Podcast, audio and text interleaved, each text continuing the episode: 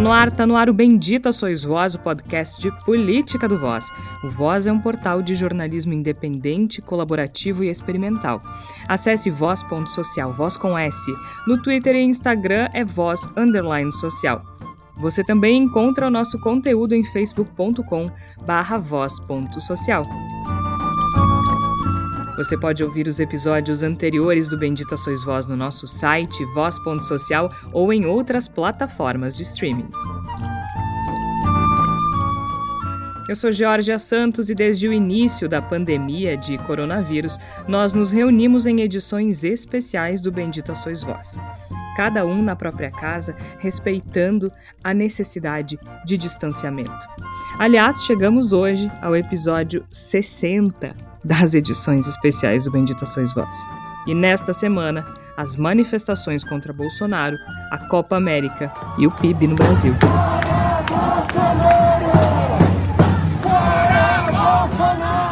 Milhares de pessoas saíram às ruas para protestar contra o governo de Jair Bolsonaro. Milhares de pessoas que chegaram à conclusão de que ele é mais perigoso que o coronavírus. Milhares de pessoas que lamentam a morte de quase 500 mil outras pessoas. A destruição da vida de quase 500 mil famílias. Milhares de pessoas que foram às ruas para protestar contra a inoperância e irresponsabilidade de um governo negacionista que tem um projeto de morte.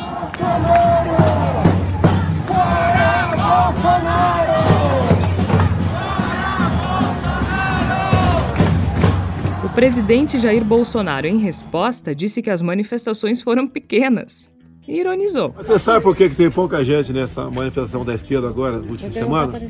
Porque a PF e a PRF estão prendendo muita maconha pelo Brasil.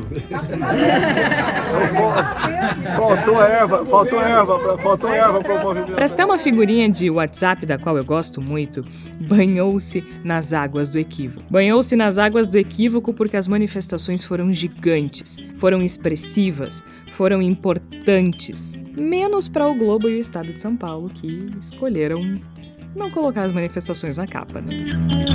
Bolsonaro tanto se banha nas águas do equívoco que está disposto a oferecer o Brasil para sediar a Copa América, às vésperas de uma terceira onda e do novo pior momento da pandemia no país. Copa América, ou Cova América, ou Cepa América, decidam o nome.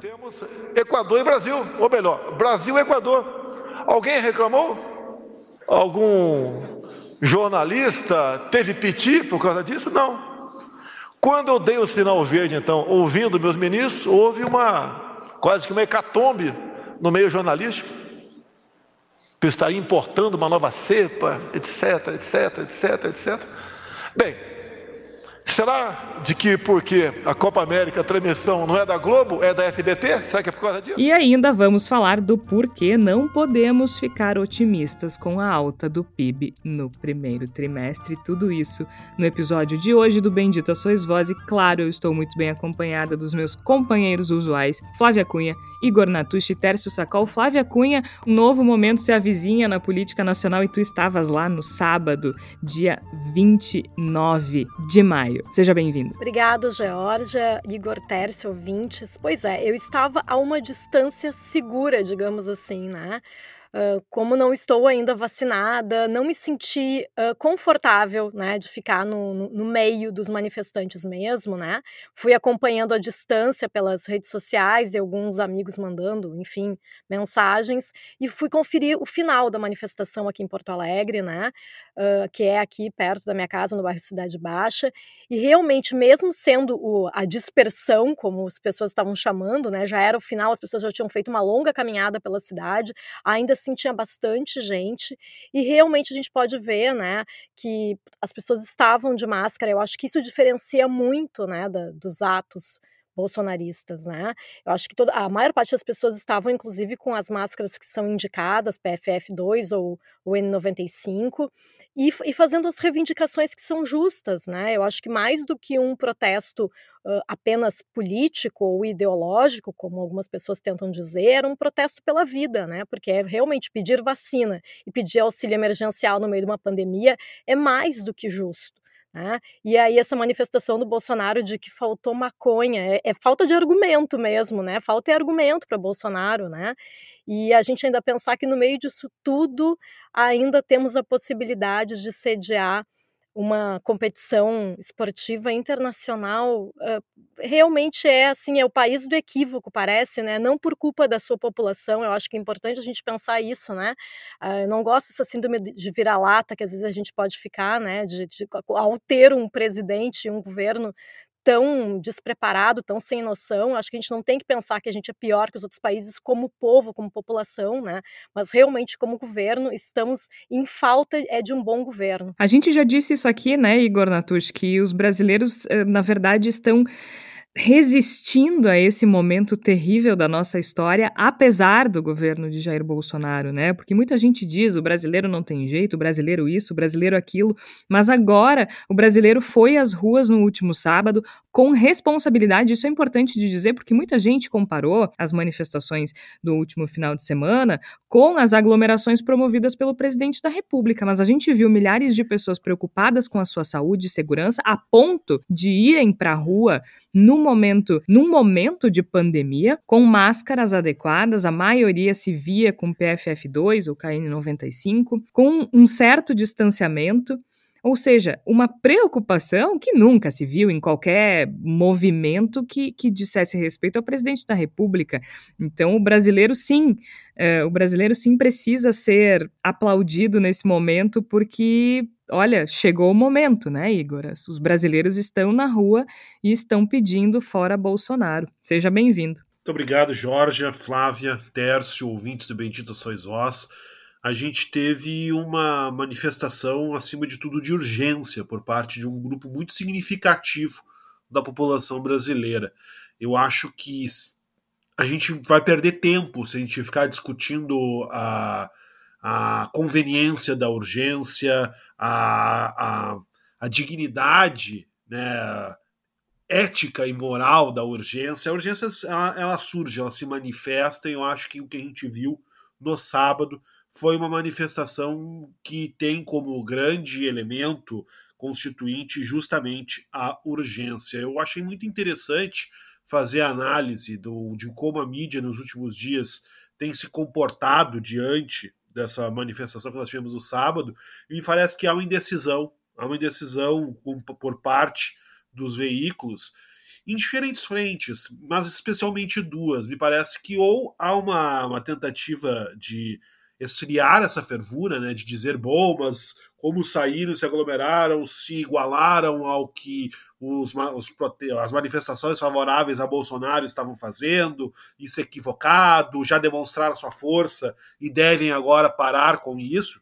Teve esse discurso e pelo outro lado a tentativa já de uma certa cooptação, né? Que nos próximos protestos nós tenhamos gente vestindo verde e amarelo, nós não podemos identificar essa indignação apenas com a esquerda, os outros, outros espectros né, os outros elementos do espectro político devem entrar também nessa manifestação. Então, me parece que há uma grande indecisão por parte de, da, da, dos representantes na mídia de como tratar essa questão dos protestos do último dia 29 de maio.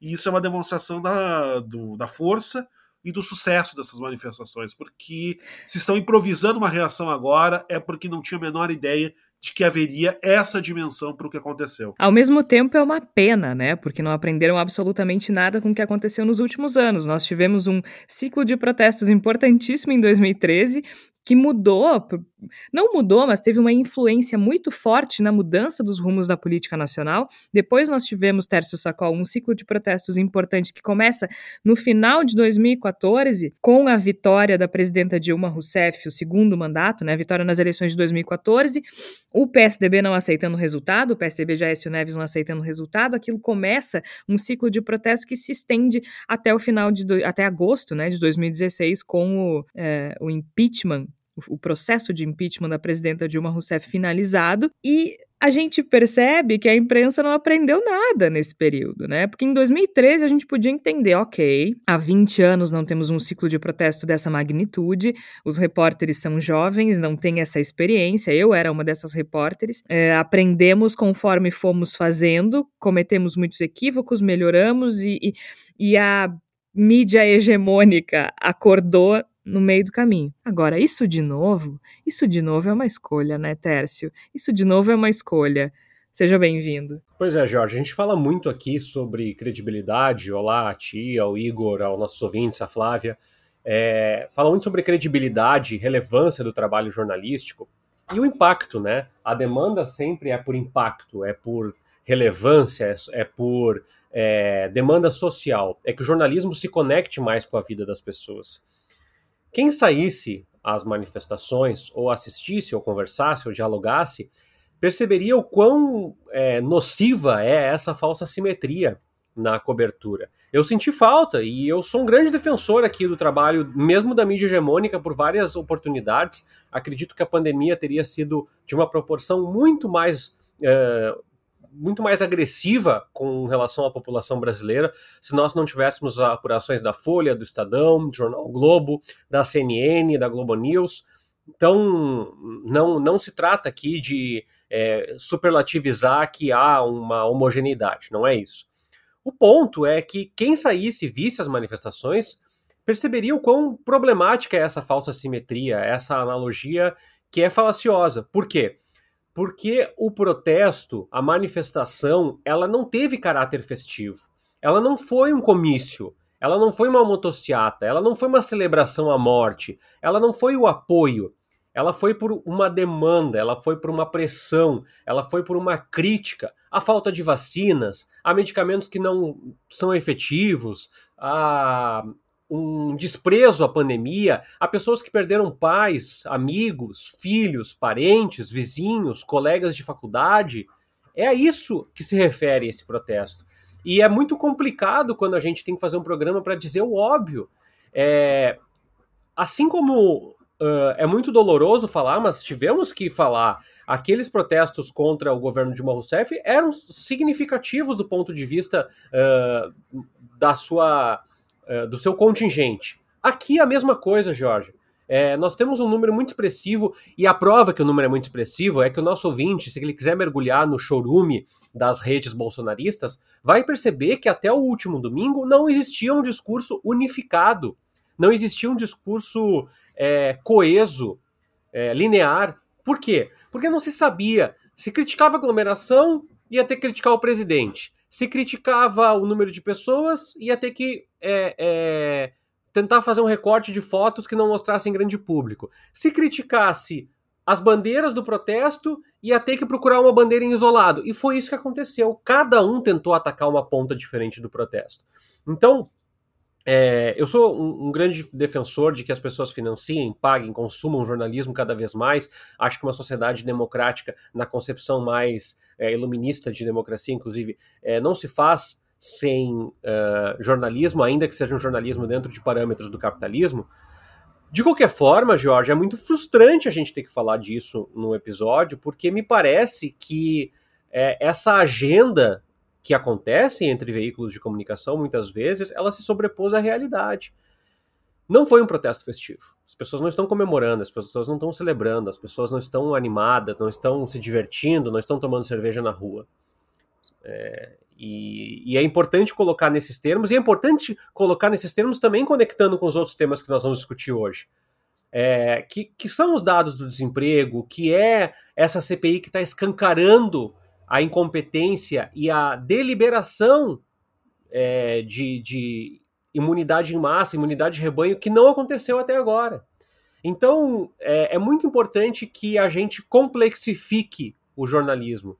E aí, é, parece que eu fico repetindo a mesma coisa sempre, né, Jorge? Mas é muito importante que a gente olhe para as manifestações e principalmente olhe para a realidade, olhe para o apoio do Bolsonaro, para a rejeição do Bolsonaro, com um pouco mais de critério, com um pouco menos de uniformidade.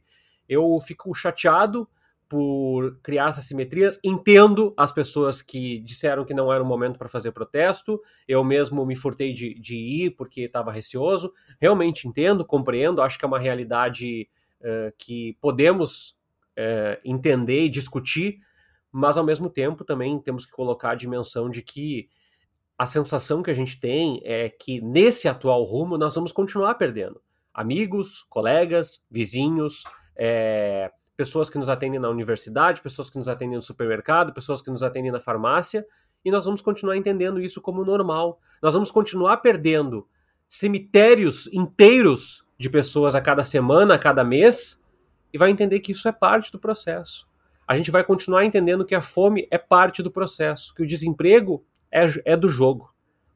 E não é, né? E é isso também que a manifestação veio replicar e discutir nesse determinado momento. Então, acho que para dar esse start aí é muito importante colocar nesses termos. Não é possível fazer uma analogia, não são mobilizações sequer passíveis de comparação e essa mobilização ela é sim um grito preso na garganta dos brasileiros com relação à morte, com relação às vacinas, com relação à alimentação, com relação ao dinheiro, com relação à renda, com relação a tudo que nós estamos passando, sem uma perspectiva em curto prazo de que nós saímos disso. Pelo contrário, quando o governo celebra uma Copa América, uma Cepa América, uma Cova América, é, chegando no Brasil em um dos piores momentos, avizinhando aí o que se fala numa terceira onda, de, de acordo com diversos artigos e prognósticos científicos. Tércio, só para complementar a respeito das manifestações, eu vi umas, algumas rixas entre militantes contra Bolsonaro, né, das pessoas que são uh, que estavam muito a favor do ficar em casa, então estavam contrárias às manifestações, né?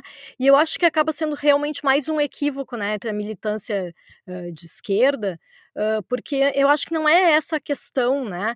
E eu vi, eu recebi num grupo um material que eu achei muito interessante que dizia assim, né? Isso aí no, no sábado, dia 29, dizia assim: fora Bolsonaro nas ruas ou nas redes. Quem for ficar em casa está certo e quem for para as ruas está certo também. Errado aqui, só Bolsonaro. E eu acho que é isso, né? Não vamos ficar agora ficar, ficar pensando que existe essa. criar uma rixa entre as pessoas contrárias ao Bolsonaro por causa das manifestações e aí haver algum tipo de, de brecha para esse tipo de comparação com, a, com as manifestações bolsonaristas, né? Com esses atos aí, essa, esse apoio a Bolsonaro em, em 2022. Como tu disseste, é completamente diferente. Quem quer comparar, faz sabendo que não tem comparação, gente. Desculpa, mas é, eu tô, tô bastante sem paciência para quem fica tergiversando sobre isso. Da mesma forma que eu acho que não existe político que se compare à desgraça do Bolsonaro hoje no Brasil, eu não enxergo uma possibilidade razoável de comparar as aglomerações do Bolsonaro com um protesto legítimo e desesperado. Porque, assim, ó, vamos, pensar um pouquinho que eu, vocês já sabem, eu já disse aqui, protesto é minha área de estudo e é um assunto que me é muito caro, que eu, inclusive, comecei a estudar porque me senti despreparada quando era repórter e precisei cobrir as manifestações de 2013. Eu não tô dizendo que todo, todo mundo que é repórter tem aqui para academia estudar todos os assuntos que, que cobre, mas mexeu comigo a este ponto, é isso que eu quero dizer. Eu me senti tão é, incapaz de lidar é, com a cobertura daquela manifestação, e muito embora não acho que tenha feito um, um, trabalho ruim, mas eu me senti tão incapaz que isso me motivou na academia a estudar. E eu acabei caindo nessa nessa, nessa área do, do confronto político. Que, quando a gente pensa em confronto político, que é o caso da, das manifestações é, do último final de semana, a gente pensa em política, em ação coletiva e confronto. E o confronto não precisa ser físico, embora tenha havido confronto físico por parte da polícia. Então, a gente está falando de confronto político. E quando a gente estuda confronto político, protestos, manifestações, ação social, ação coletiva, a gente entende uma coisa: o protesto ele acontece quando todo todas as outras alternativas foram esgotadas. Ninguém faz protesto quando tem uma porta aberta para conversar.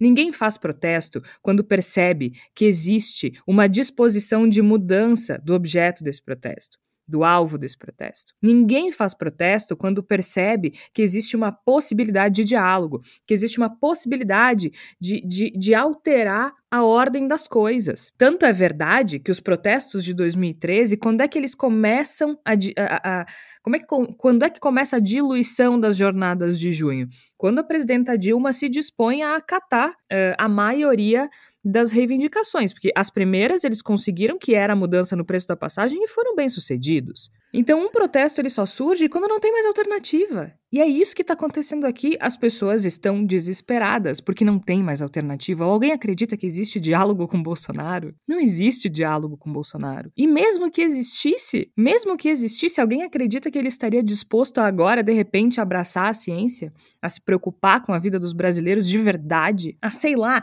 virar mundos e fundos para conseguir comprar vacina? Não tem, não existe, não existe saída com este homem no poder. Enquanto ele estiver no poder, não tem alternativa. Agora, a gente não sabe, impeachment é a melhor alternativa? Não sabemos. É politicamente viável? Pouco provável. Mas a população cansou, chegou no limite. E é disso que se trata um protesto desse tamanho. É disso que se trata uma um chamamento desse tamanho. É desespero, é desespero. Se esse não é o momento, com quase 500 mil pessoas mortas, eu não sei qual é. Eu não sei qual é, Igor. Pois é, Jorge, eu também hum, digo que não sei. Se não é agora a hora de criar uma. de tensionar essa situação, realmente não existe hora, então, para esse tipo de coisa. Me parece que as pessoas que estiveram participando dos protestos do dia 29, elas estavam diante de um dilema que é bastante cruel, mas ao mesmo tempo é simples. Ou essas pessoas vão para a rua e fazem o protesto, mesmo tomando todos os cuidados, correndo o risco de ficarem doentes, colocando a sua saúde, as suas vidas em risco, ou elas não fazem o protesto e a situação que nós temos agora, que coloca a vida dessas pessoas em risco, vai continuar indefinidamente. Então, é uma, é uma escolha trágica que não é proposta pelas pessoas que estão participando nas manifestações, ela é proposta por Jair Messias Bolsonaro. Quem coloca esses termos trágicos e força essa escolha é o governo federal, que não toma as atitudes necessárias desde o início no que se refere à pandemia e não dá nenhum sinal, como bem colocou a Georgia, de que vá haver qualquer tipo de mudança, mesmo suave de rota. Não há. Ninguém, ninguém é ingênuo de imaginar que vá haver qualquer tipo de correção no caminho que vem sendo tomado pelo governo federal, de que agora magicamente nós teremos um esforço maior em busca de vacina. Nada. Não há nenhuma perspectiva nesse sentido. Então.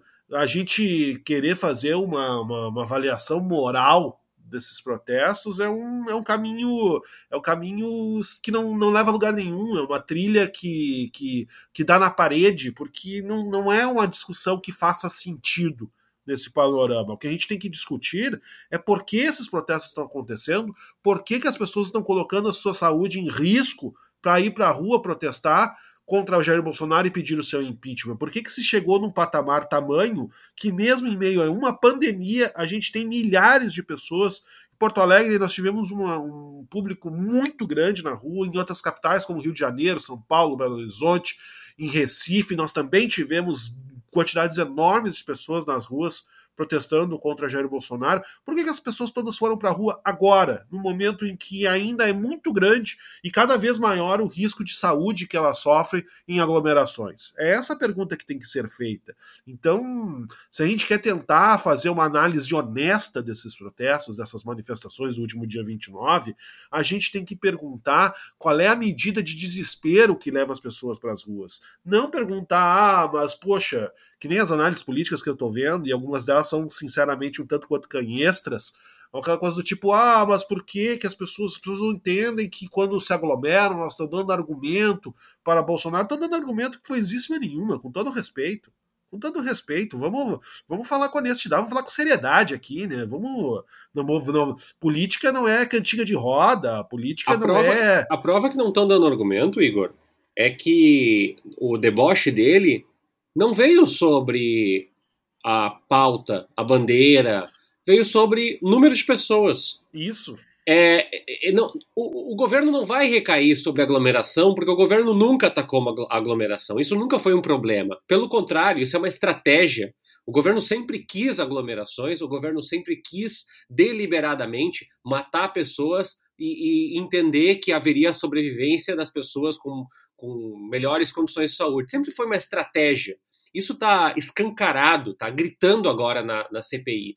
Uh, eh, no, no, a gente está gravando numa terça-feira o depoimento da, da Nise uh, Yamaguchi, a, a doutora, a médica cloroquiner, ela em nenhum momento refuta que defendeu a imunidade de rebanho e diz que o contexto era outro, mas não diz que é, se furta. Agora o que ela diz é que a imunidade de rebanho vai ser alcançada pela vacina e não pela contaminação. Ou seja, foi sim uma estratégia é deliberado, os caminhos foram desenhados e não há. Um, claro que há. Eu, eu, tanto é que eu fui. Que eu fui é, é, meu ato foi de covardia, não me juntei aos protestos em função das pessoas com idade que eu convivo na, na, na minha família, mas toda a, a dinâmica desse, desse protesto, essa manifestação, e alguns colunistas falaram muito bem, foi de, de tristeza, Exatamente. foi de luto.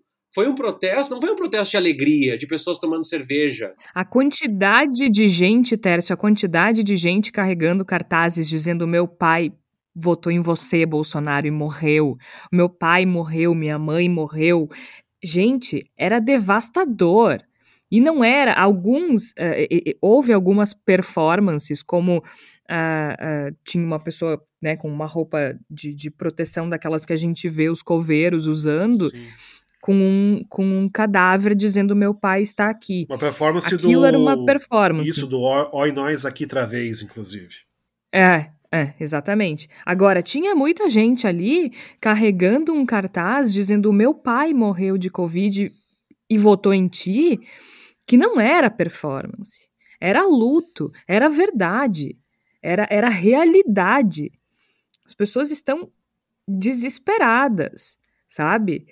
é, é, é desonesto e é desumano. Desumano ignorar isso, Tércio. É desumano. E aí, para é, fechar um pouco, coroar esse, essa discussão, que eu acho que ela tá. Desculpa, não quero ser ditador aqui, mas eu acho que ela tá, tá acatada, tá encerrada, porque vão acontecer mais manifestações, porque, como tu falou, Jorge, não existe uma porta de negociação, de interlocução para que as coisas mudem.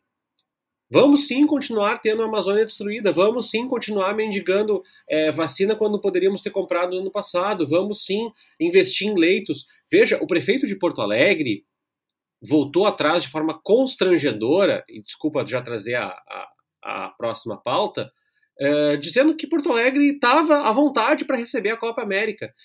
E aí eu já vou uh, reforçar tudo, é o mesmo argumento sempre, mas eu acho que dessa vez a roupa dele tá diferente, o chapeuzinho tá diferente. Todo mundo falou assim: ah, mas se tem Campeonato Brasileiro e Copa do Brasil. Não deveria ter. Mas tem Campeonato Brasileiro, Copa do Brasil, Sul-Americana, Libertadores, por que não ter Copa América? Porque esses campeonatos estão deliberadamente organizados dentro de território nacional, dentro de uma estrutura que já está consolidada. A Copa América é o Brasil se oferecendo para sediar seleções de outros países da América Latina, para receber delegações internacionais, para organizar hospedagem em hotel, para facilitar o fluxo de pessoas entre capitais, de avião sempre, é bom dizer. Então é, é isso que está sendo colocado em questão na Copa América. Ai, mas veja bem, o que o Brasil vai ganhar? O Brasil não vai ganhar nada. Não tem turista. As pessoas não vão comprar cerveja e crepe e cachorro quente. Não vão. É isso que está em questão na Copa América. E aí já trago a, a, minha perspectiva. Por que o governo entrou com essa discussão da Copa América? Por um simples motivo. O objetivo do Jair Bolsonaro, como presidente, é tumultuar. É criar factoides para desviar a atenção dos seus filhos, das milícias que o sustentam, dos garimpeiros, de Ricardo Salles, da ineficiência e da incompetência do seu governo. Então tu cria um factoide, uma Copa América, a gente gasta muito tempo e energia, e prova disso é que eu estou com o tom da voz elevado, porque eu estou irritado com isso, né? A gente fica irritado de saber, Georgia, que tem amigos e conhecidos, o, o marido de uma amiga minha foi entubado e ficou 10 dias entubado. Todos os dias ela chorando uh, nas redes sociais, pedindo para as pessoas não ligar porque ela não tinha informação. Essa pessoa aí tá vendo a notícia de que o Brasil está pronto para vacinar delegações para receber delegações em hotéis, em estruturas luxuosas, em jantares. É por isso que frustra, é por isso que irrita. O Brasil não tem que sediar. O Brasil não deve se é, é, colocar à disposição. As outras competições, concordo, não deveriam estar acontecendo, mas já estão. É diferente do Brasil querer uma competição que ninguém dá a mínima importância, ainda que desse, para se voluntariar organizar tudo em 10 dias.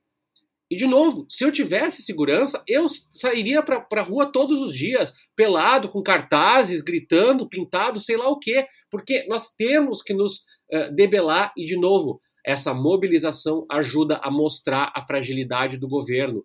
Várias, por várias oportunidades, o noticiário internacional se perguntou se o Brasil respalda a posição de Jair Bolsonaro. E a resposta é sim, já respaldou. Tanto é que votou nele. Mas agora a situação é diferente. Segundo o Datafolha, nós temos uma maioria de apoio ao impeachment, na casa de 57%. Isso diz muito. Se nós não alimentarmos isso, nós vamos naturalizar as mortes, a fome, a miséria, o salário mínimo corrigido única e exclusivamente pela inflação, o desemprego estrutural, entre outros tantos problemas que nós estamos enfrentando e vamos enfrentar cada vez mais. E tem uma questão bastante importante aí que tu mencionas, né, Tércio?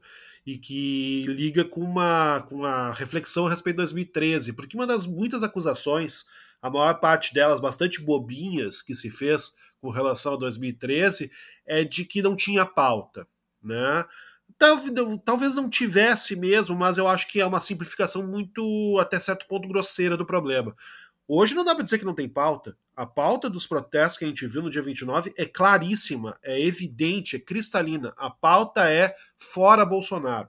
A pauta é pedindo o impeachment de Bolsonaro, é pedindo a saída de Bolsonaro do poder. Por quê? Porque essas pessoas compreendem e identificam com bastante clareza que nada será resolvido enquanto o Bolsonaro estiver no poder, que é impossível resolver a questão da pandemia no Brasil enquanto o Bolsonaro não estiver no poder. Se Bolsonaro continuar no poder, as pessoas vão continuar morrendo aos milhares todos os dias. Por quê? Porque Bolsonaro é um agente a favor do vírus. Bolsonaro é a ponta de lança da Covid-19 no Brasil. Jair Bolsonaro é um agente de morte, é um entusiasta da morte. Ele quer a destruição do Brasil que existia e que foi consolidada a partir da Constituição de 1988. É esse o objetivo. Inclusive, Igor, tem, fra tem frase dele. Tem frases. Ah, não, isso é força barra. Tem frase. Eu entendo é de morte. Exato. Ele falou isso. Exato. Não é, não é nós inventando plataforma de discurso. Não, tá, tá tem áudio dele falando então, isso. Então, quando se coloca que a, as manifestações, por exemplo, tem que. Ah, agora é o momento de esperar um pouco, não é o momento de sair para as ruas. Olha, vai querer disciplinar o desespero de pessoas que estão morrendo aos milhares, boa sorte para ti. Espero que tu tenhas que tu tenhas muita força de vontade, porque é uma luta em glória. É muito, é muito complicado você dizer para pessoas que chegaram a um grau de desespero, que disseram: bom, ok, vou colocar uma máscara na cara e vou para a rua porque eu não aguento mais ver gente morrendo na minha volta e dizer para as pessoas: não, não, volta para casa. Ah, na verdade, essa roupa vermelha não tá legal, coloca uma roupa verde e amarelo, que é para os outros poderem chegar. Isso aí é uma, uma, uma leitura canhestra do que está acontecendo, é uma leitura boba do que está acontecendo e mais, é uma tentativa pobre, é uma tentativa tosca de puxar protestos que se sabe sim que são incontroláveis e tentar puxar para uma determinada direção. Não é assim que vai funcionar e nunca foi assim que funciona. Então tá não, muito não claro. Tá muito claro que esses protestos querem a saída de Jair Bolsonaro e que vão continuar pedindo a saída de Jair Bolsonaro, mesmo que seja conveniência de pessoas que estão no Congresso Nacional que Jair Bolsonaro não saia, mesmo que seja conveniência do, do capital financeiro que Jair Bolsonaro permaneça no poder, porque ah, outro impeachment pode criar problema. As pessoas querem o impeachment e vocês vão ter que lidar com isso. Nós vamos ter que todos lidar com isso, porque a demanda está muito clara dos protestos do dia 29, está muito claro o que de fato se, se quer, e eu digo que eu concordo, porque não vejo outra solução para o problema horrível que consome o Brasil, que faz o Brasil virar cinzas e um cemitério gigantesco, nós estamos virando uma necrópole gigante, que não seja a rede saída de Jair Bolsonaro do governo. Ele tem que sair. Não tem outra alternativa. Agora, é, é como eu falei no início: se existe viabilidade política para um processo correto, não sabemos. E até lá a gente vai ficar agonizando nessa cova gigantesca que virou o país.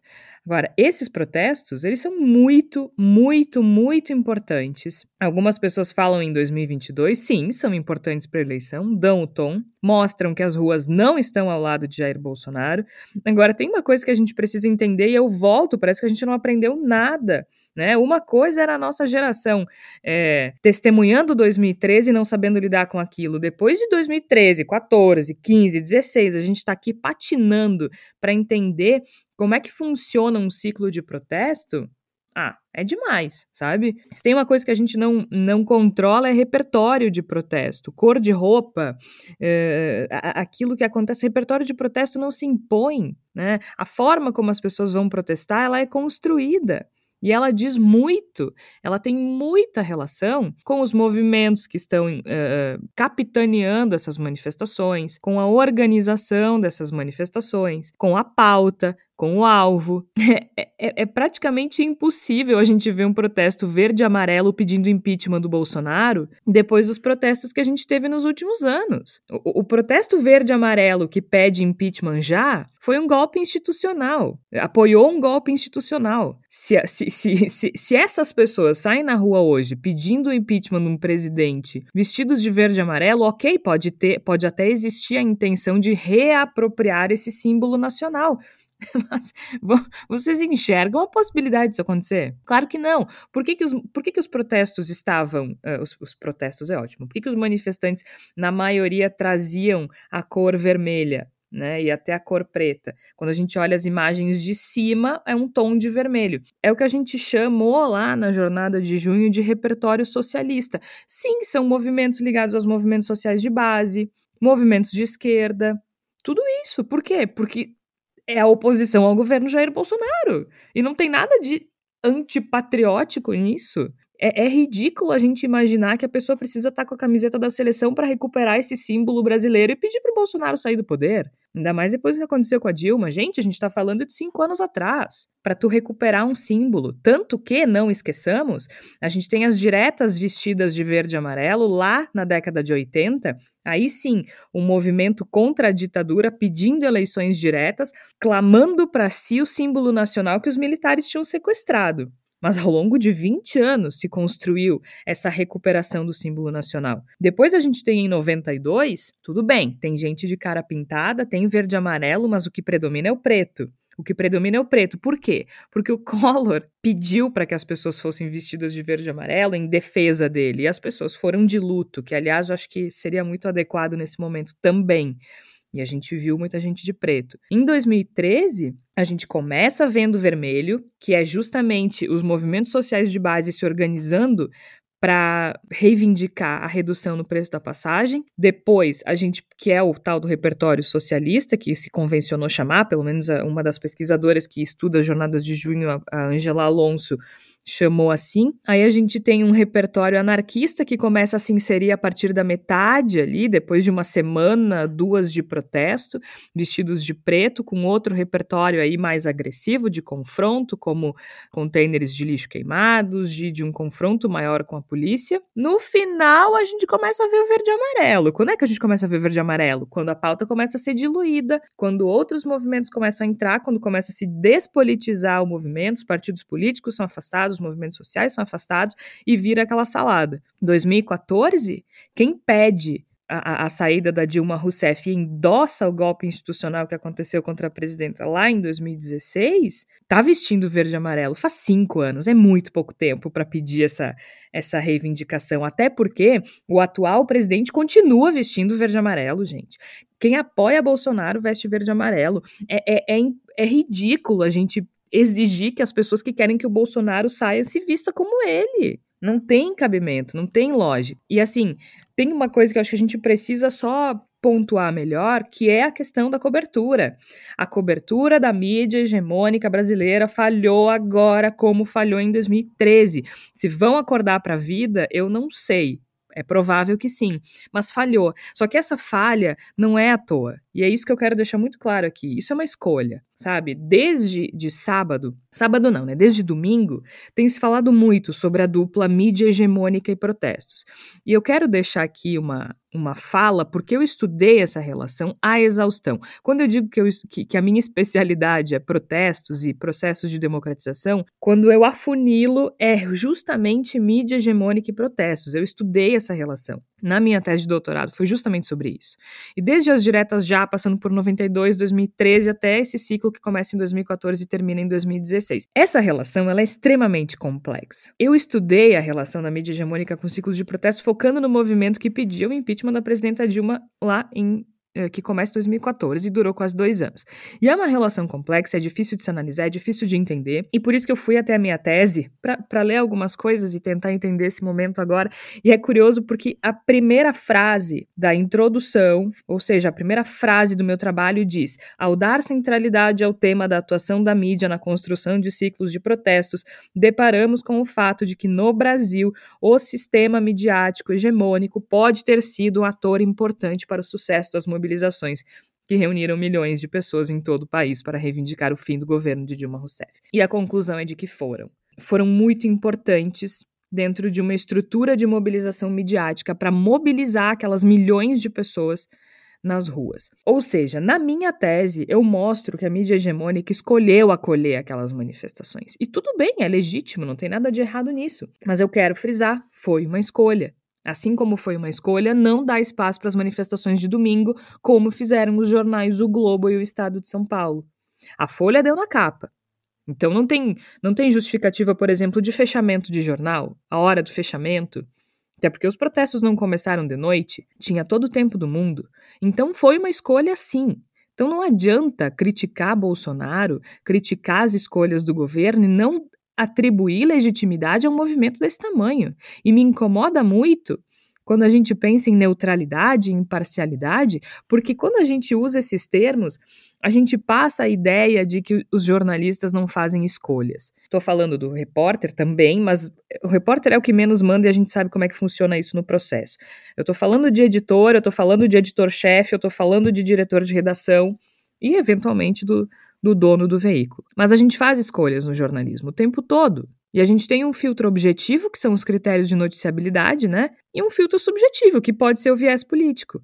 Agora, mesmo esse filtro objetivo, a nossa parcialidade ela aparece o tempo todo no processo de produção do jornalismo. Na palavra que a gente usa, é ocupação ou é invasão? É protesto ou uh, são manifestantes ou são vândalos? Aí a gente está fazendo uma escolha, que é muito mais do que uma escolha objetiva e editorial. E ela começa também pela decisão de abraçar ou não abraçar esses valores notícia e essa objetividade. Eles escolheram ignorar os valores notícia, eles escolheram ignorar essa objetividade, porque tu não dá espaço para uma manifestação que reúne centenas de milhares de pessoas pelo país, em diversas capitais de diversos estados, é uma escolha que ignora sim a objetividade. Não dá espaço para uma manifestação que reuniu tanta gente, Flávia Cunha, em meio a uma pandemia em que já morreram quase meio milhão, é uma escolha, é uma escolha parcial. Não é neutralidade ficar em silêncio. É, é, é simplesmente uma escolha equivocada, absurda e um desserviço. Pois é, Georgia, são, a, a, gente fica pensando muito, né, quais são os interesses que existem por trás disso, né, e eu acho que isso vai muito contra, porque já tem muita gente falando mal de jornalista, né, eu acho que aí independe do espectro político, né, tem pessoas de esquerda que falam mal da mídia hegemônica e tem pessoas, né, da extrema-direita que também falam, ah, é que a Globo é comunista, que, enfim, a Veja é comunista, todo mundo é comunista agora, mas independente disso, no momento em que existe uma notícia tão importante, num, num, dia que normalmente, né, a gente sabe, a gente aqui como, como, como jornalista que já trabalhou final de semana, em geral, final de semana é mais fraco o noticiário, né, tem menos coisas acontecendo. Então, certamente não foi por falta de espaço, por exemplo, nos noticiários uh, das emissoras que o Tércio citou, né, das, uh, a CNN e a Globo News uh, não deram espaço devido às manifestações, não foi porque ai, tinha muita coisa acontecendo e não tinha repórter disponível, então não deu para noticiar da maneira correta. Né? Quando uh, existem uh, equipes disponíveis, por exemplo, né, já que os protestos começaram em muitas capitais de manhã, certamente poderiam estar nas capas do, do jornal O Globo e o Estadão no domingo. A gente sabe que isso é possível em termos jornalísticos, né, ainda mais em veículos da mídia hegemônica, desse porte que a gente está falando, né, tem equipe disponível, tem, tem estrutura disponível. Não teve vontade. E aí a gente pode tentar aqui questionar por que não houve essa vontade, né? A gente sabe que por trás, uh, nos bastidores né, das grandes redações, existem interesses comerciais, a gente sabe que sim. Muitas vezes a interferência uh, do, do, do, setor né, comercial, da parte de publicidade. A gente sabe que há interferência, como tu comentaste, Georgia, às vezes até do próprio dono do veículo, né? Vai lá e diz, não, olha, não vamos dar muita, muita repercussão para tal notícia, porque não, porque, porque eu não quero, né? Eu já trabalhei em lugares assim, que, que o dono simplesmente aparecia aquela, aquela aquele aviso, né? Fulano não quer que a gente dê muita cobertura para isso, né? Mas no momento que a gente está vivendo, né? Eu acho que é muito diferente, né? Se a gente for pensado, por exemplo, na forma que a Rede Globo ocultou inicialmente, né? Os protestos pelas diretas já na década de 80, era uma coisa. Agora, no século XXI, com as redes sociais e com a internet, esses veículos optarem por isso é uma escolha bastante arriscada, eu acho, né? E ainda mais no momento dessa crise de credibilidade que existe em cima da, do jornalista enquanto profissão, eu acho um, um erro imperdoável. Pois é, mas eu só queria fazer um, uma parte nisso que a, que a Flávia está colocando, que é existem estruturas mas quando a gente fala assim, a redação da Record, a redação do G1, eu só peço que o nosso ouvinte ele tome cuidado com, com essa é, simplificação ou com essa generalização, porque uma organização é um fluxo, é um processo orgânico. Há pessoas de direita, de esquerda, de centro, há políticas, é, sem conhecimento de causa, há pessoas técnicas, há pessoas políticas, há pessoas é, com engajamento social, há pessoas que torcem pelo Inter, há pessoas que torcem pelo Grêmio, há pessoas que torcem pela Portuguesa, e eu trabalhei com elas em São Paulo. Então, assim, uma redação, ela não é uma massa homogênea, uniforme. É, é verdade, embora seja verdade que nós tenhamos histórico de pessoas como Alexandre Garcia que é, sustentaram ideologias alinhadas aos veículos onde trabalharam, também é fato que muitas pessoas, muitas pessoas uh, travam batalhas todos os dias na Record, na CNN, na Globo, é, num veículo pequeno, num jornal uh, do interior, vão pegar lá o Diário de Santa Maria, da Gazeta, do, do Diário de São Paulo, não interessa. Todos os veículos têm as suas frentes de luta. E não são lutas no sentido de enfrentamento, mas eu só quero colocar isso porque o, o jornalista ele é sim um agente consciente do seu papel, da sua dinâmica, da sua estrutura, e, e, e é importante que as pessoas daqui a pouco entendam isso, né? Eu estou dizendo isso porque o governo Bolsonaro elegeu o repórter como um, um interlocutor inimigo. E eu entendo isso, porque é um governo que precisa de inimigos para se sustentar em pé. Né? Sem o inimigo, a narrativa ela, ela cai por terra. Sem inimigo, o filme fica sem tem que enfrentar no final, né? O poderoso chefão. Agora, por parte dos movimentos ditos progressistas, ou anarquistas, ou socialistas, ou sindicalistas, ou mesmo liberais, aí eu já acho um pouco mais complicado e, e quando eventualmente se veta o direito é, do trabalho do, do, jornalista ou quando se ataca diretamente a figura do jornalista. Afinal de contas, é esse jornalista que também não está vacinado. É esse jornalista que, durante a pandemia, muitas vezes foi é, escolhido para fazer produção de programas de dentro do hospital. É esse jornalista que muitas vezes teve uh, salário descontado por conta do programa uh, de potencial lá, o, o, o Pronamp do governo Jair Bolsonaro.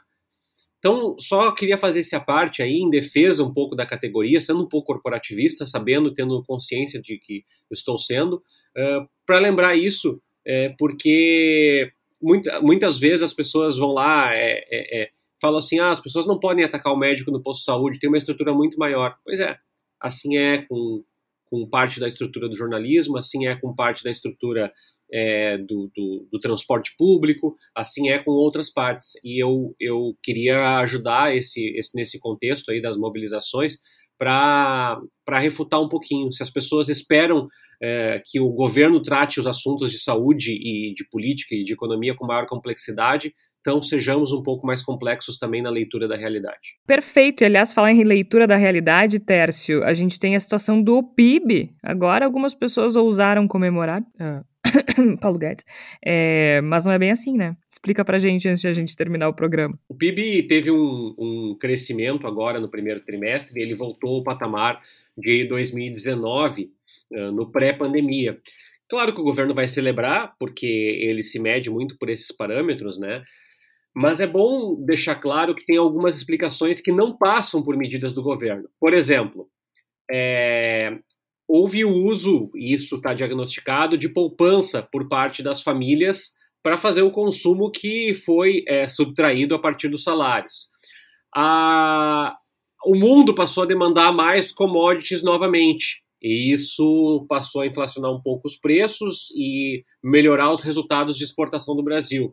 O isolamento social diminuiu, sobretudo ali em janeiro e início de fevereiro, é, antes dessa segunda onda, onda mais letal. E é esse resultado que também está sendo contabilizado. Nós temos um, um, as medidas de restrição diminuindo ah, também no início do ano e também os resultados de março acabaram sendo menos negativos porque eles foram menos homogêneos, Brasil afora, já que diferentes cidades tiveram diferentes medidas e lógicas uh, a partir do seu isolamento. O Rio Grande do Sul mesmo, por exemplo, mudou o sistema de bandeiras, permitindo que os prefeitos deleguem mais as suas atividades. Ou seja, isso é o custo de vidas, né? E nós temos aí, a partir desse ano, para que as pessoas não fiquem tão alvissareiras, tão felizes, nós temos uma dúvida muito grande sobre a possibilidade de vacinação, nós já falamos várias vezes aqui. Uh, o setor de serviços ainda está patinando, ainda há muitas empresas fechando, não há devidamente uma discussão uh, de, de negociação de dívidas por parte desse segmento junto ao governo. O desemprego ele é recorde, nós temos um valor de mais de 14 milhões de pessoas desempregadas, uh, boa parte das pessoas estão com a renda menor, aqui fala uma pessoa que teve um corte de renda absurdamente grande durante a pandemia também. Uh, a inflação está alta, uh, em grande parte se explica pelo segmento de alimentos, mas não apenas, né, o setor de combustíveis também e isso está acima do teto da meta, ou seja, isso acaba inibindo o, o, consumo, e é, há uma série de incertezas políticas que afetam diretamente a confiança uh, na economia, tanto pela permanência de Jair Bolsonaro quanto pela possibilidade de saída. Ou seja, é, a falta de uma perspectiva clara sobre para onde estamos indo em 2022 faz com que muitos investidores, e eu não estou falando do investidor de bolsa, estou falando do investidor aqui, o cara que queria comprar é, um, uma estante para colocar os seus doces no, no, na confeitaria, ele começa a dizer assim, mas será que eu vou conseguir pagar? Será que o movimento vai sustentar? Como é que vai ficar essa situação mais adiante, né? Então, por essa razão aí, é que a gente tem que tomar muito cuidado. Ah, e tem mais uma coisa, né? A gente tem um risco é, eminente de apagão em alguns estados do Brasil por conta da ausência de chuvas, mas também, vamos lá, por falta de planejamento já que o governo Bolsonaro prometeu que iria ser diferente de tudo, todos os outros, pois é, enfrentando os mesmos problemas que o governo Dilma e o governo FHC enfrentaram com relação à, à situação de energia elétrica, e agora, sim, já que a responsabilidade foi dos outros, a responsabilidade também é da falta de planejamento, porque isso poderia ser uh, minimamente estudado e analisado. Então, só para constar isso, Georgia, é um resultado bom, mas ele não se reflete diretamente na na vida das pessoas e essas coisas não são tão simples de, de analisar. Que pena. Quem diria que ele não ia resol resolver isso daí, não é mesmo? Vamos então para a palavra da salvação, aquele momento em que nós recomendamos material adicional, seja sobre o, o assunto do dia ou sobre outra coisa, porque às vezes a gente precisa desopilar também. Flávia Cunha, qual é a tua sugestão para essa semana? Eu separei aqui um artigo de opinião do El País, assinado pela Cecília Oliveira, que fala a imprensa que ignora riscos para 2022. Acho que casa com algumas coisas que a gente conversou aqui nesse episódio.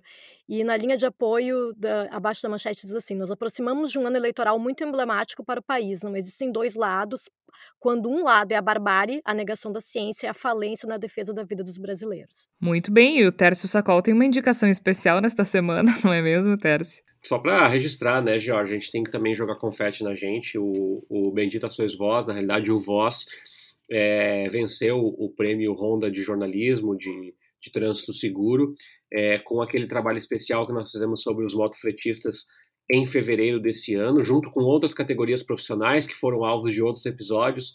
E quando o, o Voz vence um prêmio, né, e eu tenho falado sobre isso quando as pessoas me perguntam, ah, o que, que significa?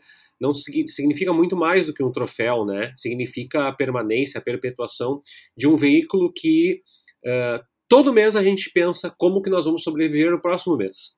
É, é, muito diferente de uma marca que está 30 anos no mercado, 40 anos no mercado, ou que tem uma concessão pública.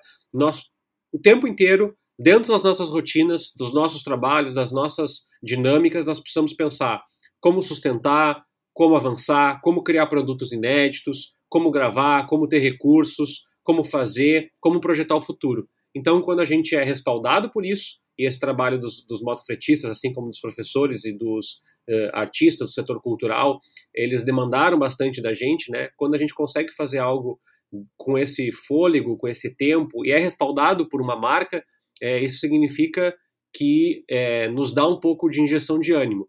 E a gente precisa de ânimo para continuar, porque o Brasil já mostrou que precisa de jornalismo interpretativo e, e analítico de forma muito, muito, muito, muito, muito mais expressiva nos próximos meses. Estamos aqui para isso e ficamos realmente muito felizes com esse reconhecimento, porque é isso que o Teres falou, né? A gente produz o que a gente entende que é importante e necessário. Quando a gente tem um reconhecimento de um trabalho que se preocupa tanto com os direitos humanos como é o nosso, é, a gente fica muito feliz mesmo.